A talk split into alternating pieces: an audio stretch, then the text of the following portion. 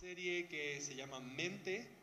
Creemos que sin duda este año ha sido un año donde hemos estado todos enfrentando muchos retos y sobre todo en nuestra salud mental, en nuestros pensamientos y creo que podemos siempre estar fortaleciéndonos y creando eh, paz, paz en nuestra mente, paz en nuestro corazón, paz en la casa, paz en todas las cosas donde necesitamos. Pero antes de ir al mensaje, yo quiero invitarte a que puedas considerar abrir uno de los círculos. A partir del mes de enero vamos a reiniciar. Cada año tenemos tres temporadas y los círculos son grupos pequeños que se reúnen. Antes se reunían eh, en casas, en cafeterías, en diferentes lugares. Ahora lo estamos haciendo en videollamada, utilizando la plataforma de Zoom para poder estar conectados unos a otros. Y, la idea es, sí, un espacio donde tú puedas hablar con gente, orar y tener una parte de la palabra o algún mensaje, pero principalmente es la comunidad y la oportunidad de poder estar cerca unos de otros como iglesia.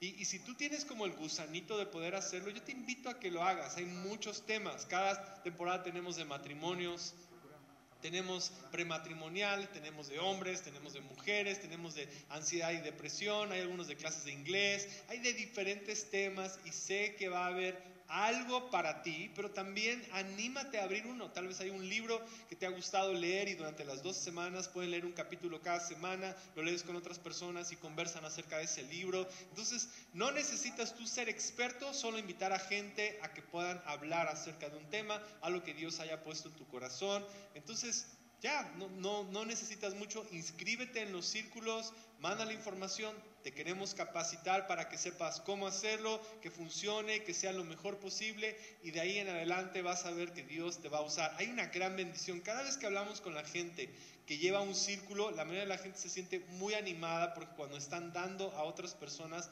funciona y son fortalecidos y bendecidos. Entonces, si te quiero animar, abre un círculo si lo has considerado, este es el momento de poder hacerlo. Entonces también la próxima semana comenzamos pues, una serie ya más enfocada hacia el tiempo de Navidad.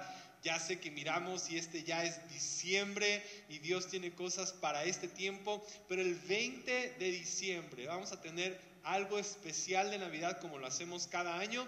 Y yo sí quiero invitarte, mira, hoy hay mucha gente que tiene hambre de la palabra. Comparte en redes sociales los mensajes, mándaselo a alguien. En WhatsApp, dale de YouTube, agárralo, cópialo, mándaselo a gente para que lo pueda escuchar. No sabes cuánta gente el día de hoy tiene hambre y necesidad de escuchar un mensaje de paz. Y en particular esta serie sé que tiene para mucha gente, va a resonar en cómo ellos puedan encontrar paz en su mente y en su corazón.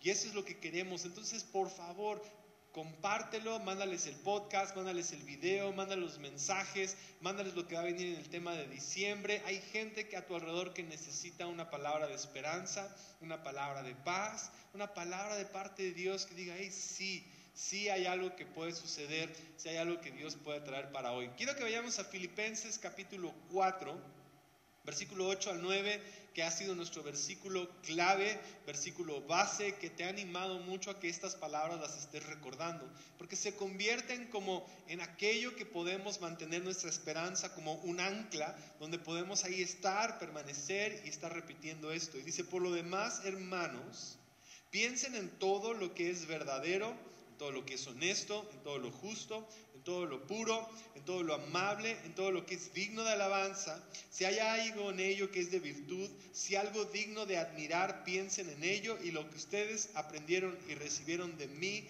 lo que de mí vieron y oyeron, pónganlo por obra y el Dios de paz estará con ustedes. Padre, oramos por cada persona que ha sentido tristeza, ha sentido ansiedad, ha sentido presión, ha sentido dificultad, ha, sentido que su mente ha estado abrumada con tantos pensamientos. Ahorita pedimos que puedas traer descanso y puedas traer paz y puedas traer consuelo y puedas traer, Señor, un, un espacio donde ellos sepan que tú estás con ellos y que les recuerdas su identidad en Cristo y que sepan cuánto les amas, Señor. En el nombre de Jesús. Amén, amén. Hay este, esta frase que he estado usando durante esta serie, pero es toda victoria en tu vida va a comenzar con una batalla. en tu mente. Toda victoria en tu vida va a comenzar con una batalla en tu mente. Ya sea que tú quieres hacer algún proyecto, alguna cosa de negocios, va a comenzar primero con que tú pelees en tu mente para lo que tú tienes que hacer. Entonces cada vez que tú vas a avanzar, cada vez que tú vas a ir, cada vez que tú vas a comenzar alguna cosa, vas a tener que lidiar con pensamientos en tu mente de que si ganas o no ganas, que si luchas, esos pensamientos van a comenzar a traer... Eh, paz si tú mantienes esa victoria.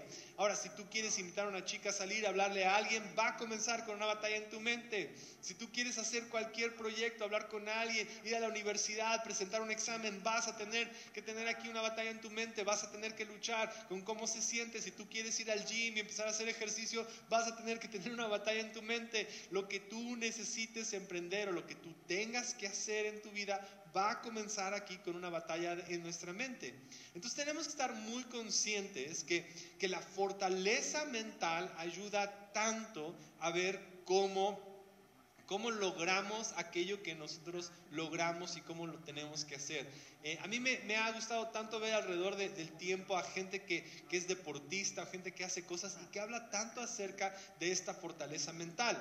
Eh, hay una idea de este equipo elite en Estados Unidos está el ejército y del ejército tienen entonces la marina, que es como uno de los ejércitos, o sea, la parte del ejército más como preparada, y de ahí tienen uno que es el equipo de los SEAL, que es como el equipo top, top del top. Y luego del SEAL tienen uno, dos, tres, cuatro, cinco diferentes niveles. Pero para poder llegar a ese equipo tienes que pasar pruebas y pruebas y pruebas. O sea, para ir de niveles a más allá, la situación es más la capacidad mental de lo que tú puedes hacer.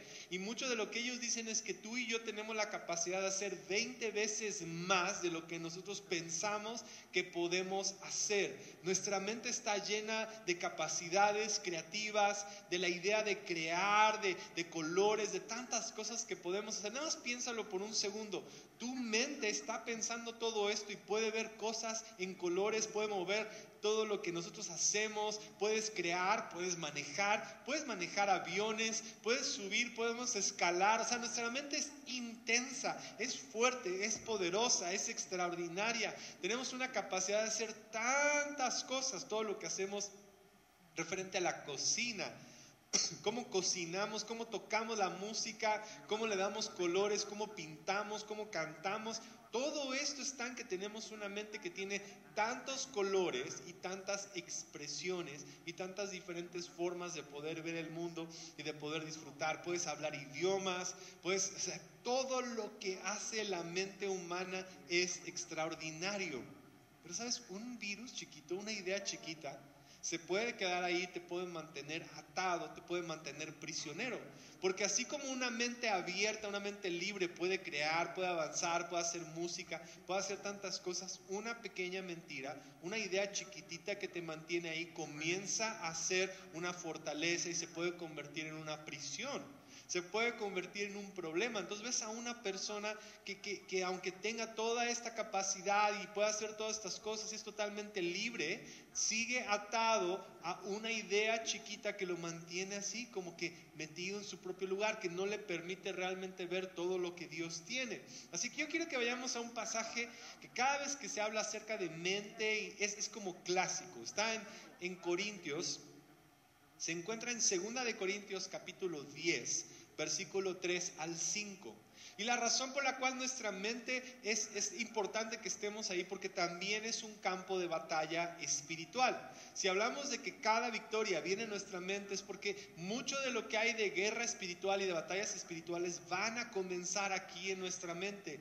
Va más allá que solamente una idea. Si tú ves a una persona en la calle que no tiene esperanza, comenzó con un pensamiento que fue a otro lugar. Si tú ves una persona que se convirtió en un asesino, comenzó con un pensamiento que siguió ahí Todas las cosas comienzan con un pensamiento.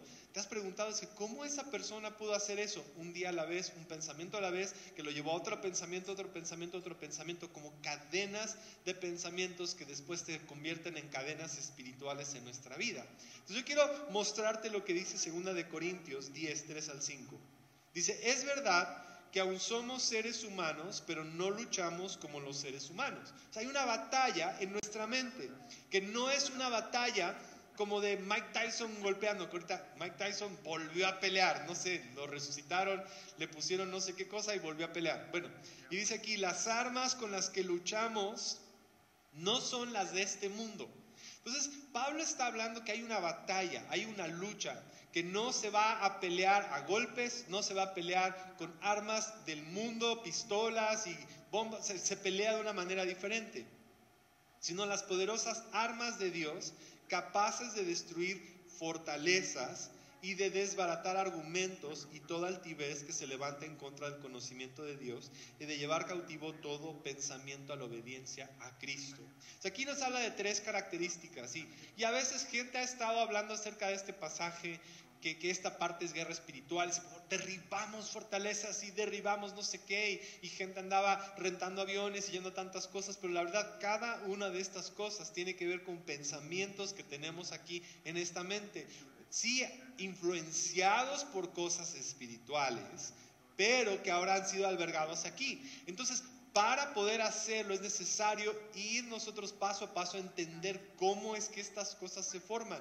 Y quiero darte las palabras que están ahí como que demuestran. Y cada vez que he leído este pasaje he entendido yo personalmente que van como que creciendo. Son como los atributos de pensamientos que nos mantienen prisioneros. Entonces la primera parte del pensamiento dice que son fortalezas. Ahora, esta fortaleza es literal. Si tú crees en un castillo, así es como es. Piensa en un castillo fortificado. Es más, si vives aquí en Puebla, piensa en los fuertes ¿no? de Guadalupe y de Loreto. Cuando vinieron, tienen muros súper grandes, muros grandes, una puerta grande, tienen cañones. O sea, es un lugar donde te sientes seguro. Y lo hago entre comillas porque la idea es que hay pensamientos que te van a decir que si tú piensas de esta manera, realmente estás buscando tu seguridad. O sea, estás yendo a un lugar donde un espacio donde tú vas a sentirte protegido. Entonces, muchas veces un pensamiento que adoptamos nos quiere dar la sensación de seguridad, nos quiere dar la sensación de que estamos ahí. Por eso pienso que empieza con esta palabra de fortalezas, porque es como, ya, a mí, yo me siento bien pensando de esta manera. Si no, no pensaríamos así. O sea, nos quiere dar un sentido de seguridad, un sentido de que tú estás en control, un sentido de que tú lo estás llevando. Entonces, te promete un espacio seguro. Vamos a pensar y quiero estar comparando tres áreas y se llama intensamente porque hay tres cosas que quiero tomar. La primera es como el enojo. El enojo, no, dice la Biblia, no se ponga el sol sobre nuestro enojo porque el enojo se puede convertir en un pensamiento constante que te lleva a ira, que te lleva a mantener a la gente a distancia. Es como, es como ya incluso se convierte en una predisposición en la persona. está como enojada todo el tiempo, está de mala, está en contra. Y el enojo lo hace sentir seguro. O sea, es mejor enojarte porque tú te vas a sentir que estás en control, porque es yo prefiero atacar antes de ser atacado. Es la persona que en algún momento alguien le hizo algo, sabe que las cosas van a estar mal, entonces primero dice, yo voy a ser ahora sí el que tire el primer golpe. el pensamiento es, yo prefiero estar enojado no prefiero sonreír, porque si me ve sonreír va a pensar que soy débil. Quiero estar enojado, quiero tener la cara, quiero estar aquí porque el mundo es injusto. Entonces yo creo un espacio de seguridad. Entonces en mi mente yo ya creo una, fortaleza donde quiero vivir y las muros dicen enojo, porque yo quiero mantener a la gente afuera, porque si el mundo es injusto. Otra idea pudiera ser el temor. El temor es como la verdad el mundo no es seguro, entonces yo me voy a empezar a mantener todas las cosas a distancia. No voy a dar mucho, no voy a hacer mucho, no les voy a decir mucho, yo me voy a reservar, yo me voy a encerrar, yo voy a guardar todas las... O sea, muchas de las cosas sí teníamos que entrar en este momento de cuarentena y de pandemia dentro de la iglesia, pero no lo hicimos por temor, lo estamos haciendo por sabiduría, pero sí puede haber una esencia de temor, de las puertas y ahora ya le echamos todas las cosas Lysol, estamos cuidando y, estamos desinfectando todo y, todo es temor, temor, temor, cierran las puertas y, seguridad y esto y el otro y vas por la calle y temor. Entonces, el, el temor te está dando un sentido de seguridad que si tú te encierras y te guardas no va a pasar nada y que te vas a poder proteger a ti mismo. Ese es el sentido de crear tu propia fortaleza, de que tú vivas en tu propio castillo. Pero es un castillo de temor. Escucha lo que está pasando. Estás construyendo una prisión y los muros son de, son de temor. Y te da un sentido de seguridad. Hay algo muy raro en esta forma de pensar. Y por eso viene aquí el apóstol Pablo a, mostrarnos que no podemos pensar de esta manera. Y otra puede ser tristeza o depresión, que también crea muros alrededor, ¿no? De estar como tristes, de estar desanimados. Y en esencia ninguna de estas cosas está mal. Dios nos dio la, capacidad de enojarnos en situaciones injustas. También nos da la capacidad de tener como respeto y miedo a ciertas cosas que es saludable y también tristeza en momentos que hemos perdido algo pero después se convierte en depresión y se convierte en muros y se convierte en, esta ¿no? situación donde todo el tiempo tienes que estar como que triste y, y lo perdí, ya no lo tengo, entonces quiero estar en este lugar porque quiero anhelar que me quitaron y me robaron y perdí aquello que estaba, entonces me alejo a otras personas para que no me quiten lo que yo ya he tenido. Y mucho de la tristeza viene porque alguna vez perdimos algo que era de mucho valor para nosotros y cuando lo perdemos entonces tenemos tristeza nuestro corazón. Prefieres mantenerte en eso para que ya no tengas expectativas. Y si las cosas van a estar bien, no, prefiero estar aquí, prefiero estar en mi castillo de tristeza. Es una falsa seguridad porque hemos creado una fortaleza. Y después dice que ese pensamiento crece. Y sigue al siguiente punto. Y dice aquí eh, que empezamos nosotros a derribar fortalezas, que creamos las fortalezas. Y viene la siguiente palabra dice razonamiento humano o argumentos. Y la palabra argumentos es supuestamente lógica. Entonces es curioso porque, porque en teoría la, nueva traducción viviente utiliza lo siguiente, razonamientos humanos, tu lógica que le das a las cosas. Y quiero que lo escuches qué corrupto es. O sea, lo necesito como, quiero, voy a ser un poco sarcástico porque necesito poner en evidencia que estas cosas son ridículas. O sea, el temor te dice que tú vas a estar seguro. Y ahora te da una lógica. Una lógica macabra, una lógica de opresión. Entonces ahora empieza a crear lógica de por qué tienes que estar oprimido bajo el temor, o bajo el enojo, o bajo la depresión. Entonces es esa es la, la, lógica humana macabra detrás de por qué debes de estar atemorizado. O sea, es horrible. No, es vida, no, esto no es la forma en que tú puedes estar pensando, pero aún así es lo que constantemente estamos haciéndonos y creando prisioneros y creando estas ideas. Entonces viene el enojo y te dice, ¿sabes qué? Cuando tú estás en control de las cosas, todo te sale bien. ¿Lo que te dice el enojo? Cuando tú estás en control y tú rechazas a los demás, todo va a salir bien. Tú sí sabes cómo hacer las cosas. Tú puedes estar enojado, tú les puedes decir, grítales porque ellos no te entienden. Y, entonces, argumentos, son lógicas. Todos lo hemos escuchado. Tú sí sabes cómo hacerlo. Tú diles cómo debe de ser. Tú explícales. Entonces, ahora ya tenemos como que este, esta lógica humana que te dice que, bueno, yo tengo la razón. Es una fortaleza, ahora es una lógica. Si es temor, te dice, cuídate, el mundo no te va a cuidar. Entonces tú cuídate. Tú cuídate a ti, tú tienes que hacerlo, tú lo puedes tener, tú debes de, estar ahí, tú cuídate, tú pon las cosas, porque nadie se va a cuidar de ti, nadie se va a encargar de ti, entonces empieza a darle lógica y va a ser así, y esta cosa está aquí, las cosas van a salir mal, y seguramente esto va a estar mal, y esta persona va a hacer esto, entonces empieza a crear toda una historia con una fortaleza, con ahora todas estas otras argumentos y lógicas que, en tu mente tienen lógica, pero solamente es lógica de una prisión. Es solamente más prisiones. Y si tiene que ver con tristeza, crea esta lógica que dice, cuando tú estás, si tú estás solo, nadie te puede quitar nada. Mejor tú, así nadie te roba, nadie te quita, así no pierdes nada, así no te vuelve a pasar lo mismo. Entonces inmediatamente empiezan a, a, retraerse, empieza a ir hacia ti mismo, son muy egoístas los pensamientos, lo cual te lleva al último punto que es altivez. Y altivez, e, esa palabra que está ahí en la escritura es, es como un lugar alto, donde vas a un lugar alto, donde ahora todos los ves hacia abajo. Entonces lo que pasa es que además de que tú te proteges como una fortaleza y además de que le das una lógica, ahora le agregas orgullo. Por eso estas tres cosas es la combinación terrible porque no solamente le has protegido, le pusiste alarma y creaste este pensamiento, ahora le diste lógica en tu cabeza, una lógica oscura, macabra, opresiva. Ahora la tercera cosa es que le has dado a ti orgullo. Yo estoy bien, nadie me entiende. Yo sé cómo tienen que ser las cosas.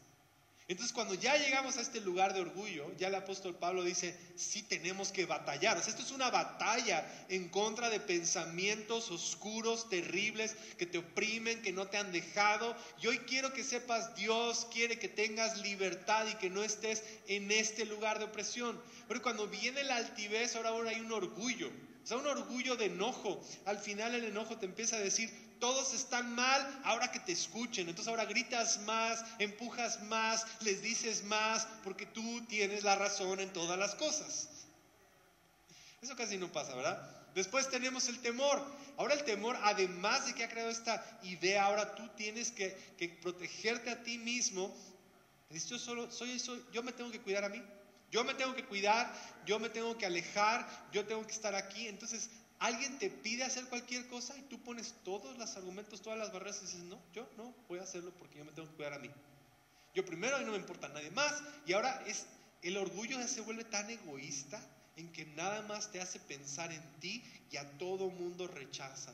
Y lo peor de esto es que estos pensamientos te aíslan de la gente que está a tu alrededor, te aíslan de una comunidad, te aíslan de Dios, porque eso es lo que el diablo quiere hacer, alejarte, Satanás, tenerte a ti tu propia idea, tus propios pensamientos, tu propia prisión y ahora te has neutralizado y ahora nadie puede llegar hacia donde tú estás y ahora estás en esta condición. Y por último, puede ser como la tristeza, decir yo ya no necesito a nadie, nadie me entiende, no necesito a nadie, prefiero estar solo, ¿para qué? ¿Para qué busco? ¿Para qué sueño? ¿Para qué creer? Te acaba de, te está amargando, te ha quitado la vida. Pero por eso dice todo pensamiento, tráelo cautivo ahora Cristo. ¿Qué pasa ya si esos pensamientos ahora se los presentas a Cristo? Si tú te sentaras a tener una conversación y le presentas estos argumentos de lógica y cosas así, es que estoy enojado porque viste lo que me hicieron, él te va a mirar, ¿ok? Está bien, sí, escucho lo que pasó, entiendo lo que ha sucedido, pero tú crees que Cristo actuaría igual que como tú y como yo? Porque es donde lo que está diciendo, cuando te dice que pongamos los pensamientos a los pies de Cristo, es que tú y yo actuemos como Cristo. Porque a veces vemos estos versículos de dice, no, pues ven y pon estos pensamientos como Cristo, como que se lo estás entregando a alguien, y sí está bien, pero la realidad es que tú mismo vienes a representar porque Cristo está en ti. Por lo tanto, estás trayendo a Cristo entre ti y estás queriendo ahora que Él viva bajo el mismo yugo. La pregunta, tenemos que, entender esta idea de cuando estamos mirando a Cristo, y aquí lo que el apóstol Pablo nos está diciendo es, Pon todos tus pensamientos conectados a tu identidad en Cristo. Cristo en mí, la esperanza de gloria. Cristo está en ti, Cristo está formando cosas en ti, pero Cristo está viniendo a decirte que Él habita dentro de ti. Por lo tanto, cuando estamos hablando de estos pensamientos, la idea es si Cristo viviría bajo ese yugo de enojo, si Cristo viviría bajo ese yugo de tristeza, de soledad, de angustia, si Cristo viviría bajo ese temor. Si la respuesta es no, entonces necesitamos empezar a confrontar estos pensamientos y decir, Cristo, necesito enfrentar estos pensamientos. A lo mejor tú no te sientes capaz, pero el Cristo en ti es capaz de poder destruir cada una de estas cosas. Y dice lo siguiente en Romanos 12:2, no adopten las costumbres del mundo, no conformes tus pensamientos a otras cosas no vas a disfrutar de la buena voluntad de Dios agradable y perfecta. Y viene otra vez, entonces vamos a leer por último 2 de Corintios 10, 4 al 7. Las armas con las que luchamos no son las de este mundo, sino las poderosas armas de Dios capaces de destruir fortalezas y de desbaratar argumentos y toda altivez que se levanta en contra del conocimiento de Dios y de llevar cautivo todo pensamiento de obediencia a Cristo. Yo quiero que pongas cada pensamiento que venga a tu vida, cada idea, cada proyecto, que lo traigas obediencia a Cristo, que lo traigas delante y que digas, esto es lo que Cristo quiere para mi vida. Espíritu Santo, ven y, y evalúa cada pensamiento. Es que la cosa va a estar mal, ¿en serio? Es que el no sé qué, es que mi tía dijo no sé qué cosa acerca de mí. ¿En serio es lo que quieres pensar? Todos los pensamientos, cada pensamiento que venga, cada pensamiento que empieces tú a sentir, a, pensar, es que la cosa va a estar difícil, es que no sé si es seguro, es que deberíamos hacer esto. Y tienes que decir, a ver Dios, de esta cosa quiero que tú lo evalúes y lo quiero poner delante de Cristo y lo quiero que ahora sea mi identidad y ponerlo y evaluar si es lo que está pasando. Y que puedas venir y decir, invítalo a que esté aquí contigo. Invita a sentarte con Cristo y decir, a ver, esto es lo que debo de pensar, esto es lo que debo de mantener, esto es lo que debo de tener. Entrégale el dolor y cada una de estas emociones fuertes y difíciles y recibe aquello que tanto es lo que tú necesitas. Si tú has estado enfrentando enojo, es donde quiero que tengas esperanza. El Señor sabe la injusticia que tú has enfrentado, pero nadie más puede darte la justicia que tanto anhelas has sentido enojo, porque has sentido injusticia, porque has perdido, porque no sabes lo que ha pasado, pero hoy Cristo viene y te dice, yo te hago completo. Has sentido que el mundo no ha sido justo, has perdido cosas y el trabajo y ha sido difícil y te sientes enojado y molesto y piensas la única solución es crear esa fortaleza, pero hoy Cristo viene y te dice, Él es el Dios que es justo y tú eres la justicia de Dios. En Cristo eres la justicia de Dios. Por lo tanto, en ti va a ser visto la justicia del Padre. Y Él, Él se encarga. Él se encarga de cuidarte, Él se encarga de estar contigo. Cuando vengan los pensamientos de temor, yo quiero que recuerdes que en el amor perfecto echa fuera todo temor. Cristo en ti te recuerda el amor del Padre. Cristo en ti te recuerda que Él es capaz de lidiar y de enfrentar cada una de estas cosas. Cristo en ti es capaz de protegerte. No hay ningún seguro, no hay ninguna alarma, no hay ninguna cosa que pueda darte plena y cierta seguridad. Pero Cristo en ti va a darte seguridad aun cuando situaciones difíciles pasen. Aún en medio de toda esta situación de pandemia, Cristo es el que puede traer la paz que sobrepasa todo entendimiento. Y Él guarda en completa paz aquel cuyo pensamiento en Él persevera. Todos tus pensamientos tienen que estar ahí. Y además cuando estás enfrentando tristeza, depresión y situaciones difíciles, Él te entiende. Él es el que viene a darte descanso. Él es el que entiende todo lo que está sufriendo tu corazón. Te dice, yo puedo sanarte y nada puede separarte de ese amor pleno de parte de Dios. Por lo tanto, ahora, hermanos míos, pensad en todo lo justo, todo lo bueno, todo lo amable, si hay virtud alguna, si alguno es digno de alabanza en esto, pensad.